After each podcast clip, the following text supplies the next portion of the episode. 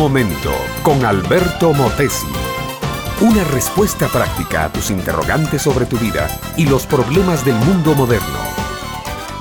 Miraba por la ventana hacia la calle.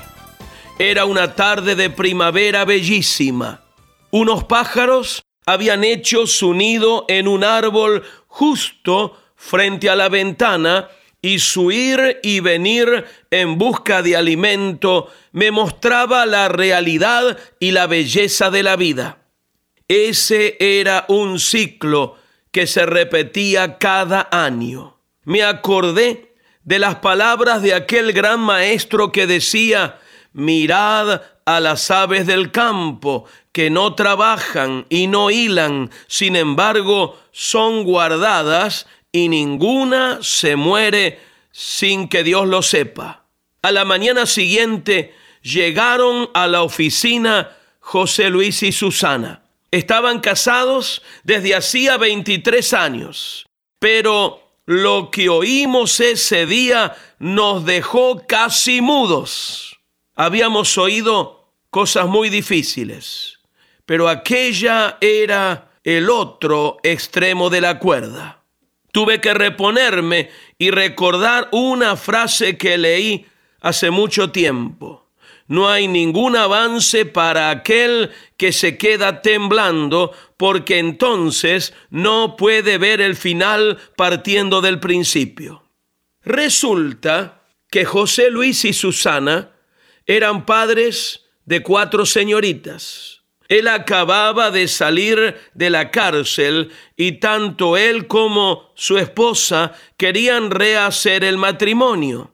Pero este hombre, que al verlo allí sentado parecía inofensivo, había estado abusando de una de sus propias hijas desde que ésta tenía siete años de edad. Llegó un momento en que la niña aceptó la relación y a escondidas de su madre, desde luego, se convirtió en la amante de su padre.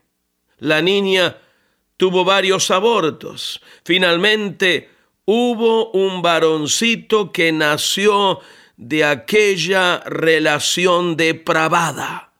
José Luis estuvo preso pagando la culpa de su horrible delito. En la cárcel se encontró cara a cara con Jesucristo y el Señor lo salvó, lo perdonó y le dio la oportunidad de una nueva vida.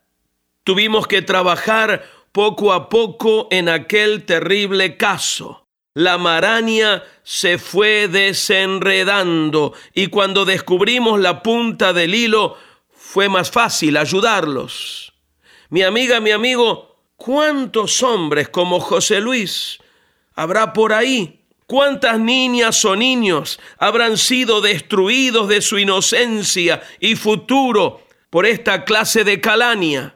Quiero decirte algo, el más vil de los pecadores, el más malo de los hombres, el más sucio de los abusadores, tiene esperanza si llega arrepentido al Señor Jesucristo. El proceso no será fácil, pero Dios tiene la virtud de la paciencia y poco a poco, uno a uno, irá haciendo los ajustes que se necesitan para convertir a un pecador en una vida restaurada. No importa cuán malo seas, ni lo que hayas hecho en la cruz, Cristo ganó el derecho de perdonarte.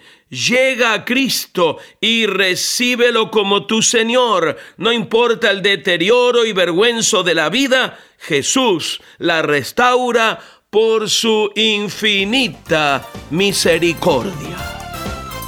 Este fue Un Momento con Alberto Motesi. Escúchanos nuevamente por esta misma emisora. Educación que transforma.